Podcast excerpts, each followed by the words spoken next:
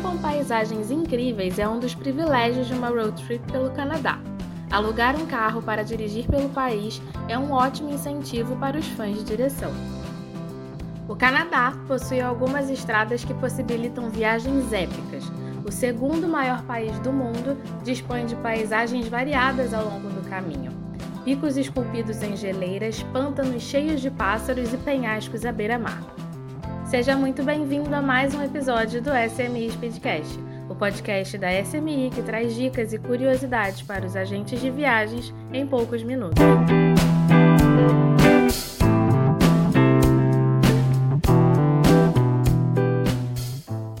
A City Sky Highway é uma das rodovias mais populares.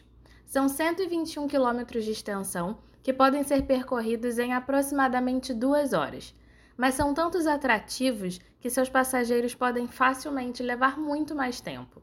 A estrada recebe esse nome, do mar para o céu, porque conecta Vancouver, que fica no nível do mar, até a cidade de Whistler, nas montanhas. As duas cidades ficam na província de British Columbia e, pelo caminho, o viajante encontra as belas paisagens da costa oeste. Mas uma dica interessante é realizar a viagem no sentido menos popular, partindo de Whistler.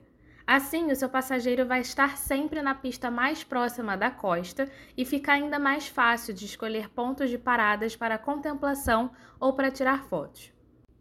E uma das paradas que valem a pena é a City Sky Gondola, um teleférico que leva até o topo de uma montanha para desfrutar de vistas deslumbrantes de Howe Sound, uma região da biosfera da Unesco, que nada mais é do que áreas de importância ecológica global.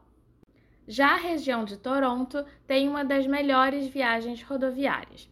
A Georgian Bay Coastal Road circunda a Baía de Toronto e tem algumas das paisagens mais deslumbrantes de Ontário. A possibilidade de começar em qualquer lugar do circuito, por ser uma rota circular, dá uma liberdade a mais ao viajante ao longo de 1.350 km de extensão. Ao dirigir pela Georgian Bay, o viajante tem a chance de ver pinheiros imponentes e majestosas montanhas de quartzo branco, deslumbrantes águas azul turquesa pontilhadas de ilhas e a maior praia de água doce do mundo. Sem dúvida, a parada mais famosa do caminho são as Cataratas do Niágara, mas você ainda pode sugerir uma extensão do itinerário e adicionar o surpreendente corredor Chatham-Kent, que é composto por 23 pequenas comunidades e tem vista para o Lago Erie, Lago St. Clair e o Rio Tamsa. Quais desses roteiros fazem mais a cara dos seus passageiros? Qual deles você gostaria de sugerir em uma viagem? Siga a SMI lá no Instagram e no LinkedIn, no smi.travel, para saber das atualizações dos próximos episódios e as novidades dos nossos produtos e serviços. Até a próxima!